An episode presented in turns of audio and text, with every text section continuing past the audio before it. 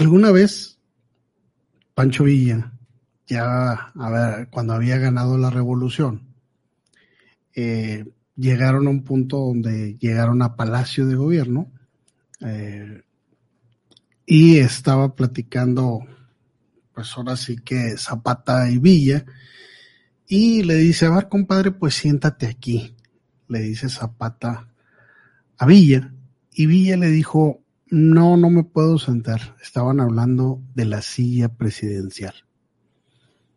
Dice, esa silla está endiablada. Y le dice Zapata, ¿por qué? ¿Por qué? ¿Por qué va a estar endiablada? Dijo, sí, cada vez que alguien se siente ahí se vuelve loco y quiere perpetuarse para toda la vida. Accedió como quiera para la foto, pero no se sentó. La verdad, Zapata tampoco se sentó. Y así pasa. Eh, en El Salvador, lo acabamos de ver, el presidente Bukele, un presidente que a final de cuentas eh, hizo, pues ahora sí que una revolución en su país, El Salvador, eh, atacando a todas las pandillas de la Mara Salvatrucha y pues bueno, todas las cliques que se dan ahí en el país y pues encerrándolos, eh, metiéndolos a la cárcel, haciendo una persecución, eh, dejándolos sin comer para que no pudieran atacar al, a la población, haciendo eh, día con día haciendo caminatas donde demostraba lo que estaba haciendo y pues bueno, se ganó una gran popularidad. La verdad, era el primer presidente que se decidía a hacer algo. La verdad es que pues no tampoco tenía opción, o sea, era un era algo que se tenía que hacer.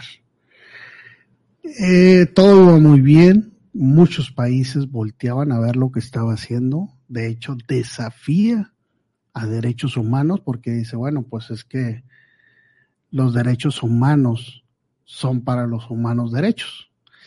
La verdad, esa frase no es de él, pero pues bueno, la, tomó.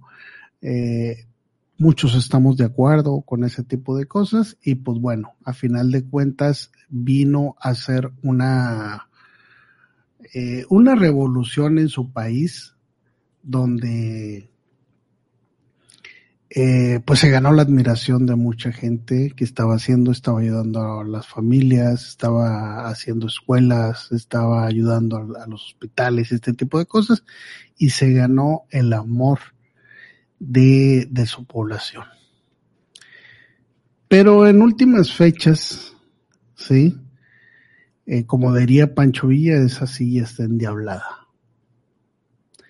Empezó a hablar de que él iba a competir para su segundo periodo en El Salvador. La verdad, la constitución del Salvador dice que no puedes participar, este, pues por como una segunda, como una segunda, como un serio segundo periodo, ¿no? Entonces eso significa que, pues bueno, de convertirse aquel presidente valiente que retó a la violencia que había en su país, pues empezaron a hablar justamente de un, un cacique, un lidercillo más que a final de cuentas lo emborracha de poder la silla y termina queriéndose reelegir.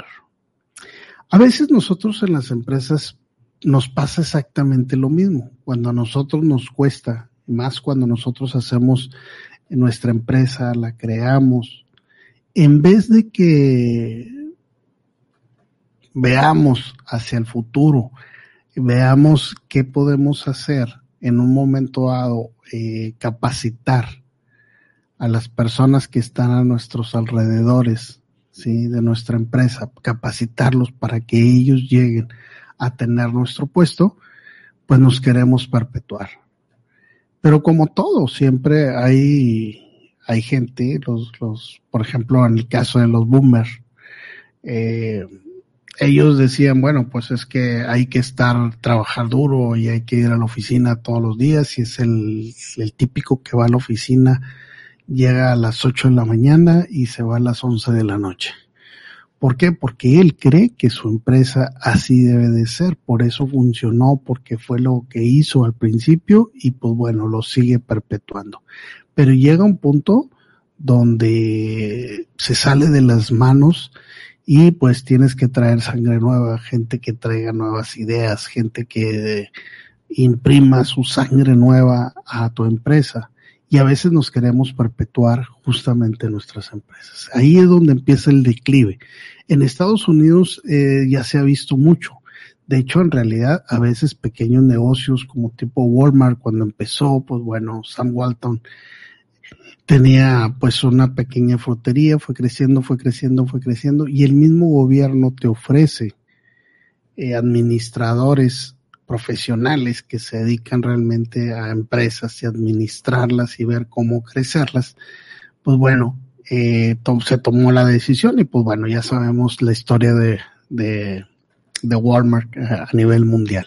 Entonces justamente eso es lo que tenemos que hacer, tenemos que crecer nuestra empresa llegar hacia donde podamos, pero también aceptar, aceptar que no todo lo sabemos, que hay gente que pues tiene una visión más grande, sabe, sabe entrar a otros mercados, sabe cómo, cómo distribuir alguna franquicia, sabe cómo hacerlas, eh, cómo administrar en otros países, otras sucursales, y tenemos que hacer eso.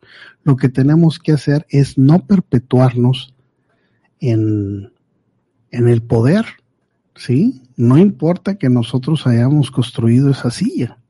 Acuérdate, la silla está maldita. ¿Qué es lo que debemos de hacer? Capacitar a una persona para que esta persona, ¿sí? La lleve a un siguiente nivel, mientras tú sales de la empresa, la visualizas desde lejos y puedes ir aportando un poquito más. Pero en el Inter no es irte ahora sí que a, tu a tu casa y a rascarte las bolas. No, no, no, no, no, no, no, no. Ponte a hacer otra cosa. Así como recuerda que así como formaste esa empresa, puedes formar otra sin ningún problema. Entonces es justamente eso lo que tienes que hacer. Dejarle la silla a otra persona para que esa persona pueda subirla a un siguiente nivel. Ahora, ya la subieron a otro nivel. Eso no significa que te digas un adiós.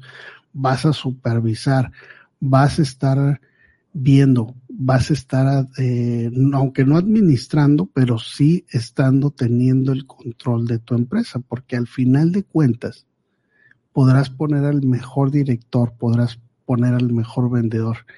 Pero los sueños, los sueños fueron tuyos y tú vas a poder llegar a hacer lo que alguna vez soñaste. Entonces es importante, no te aferres a esa silla, acuérdate, como diría Francisco Villa, esa silla está endiablada.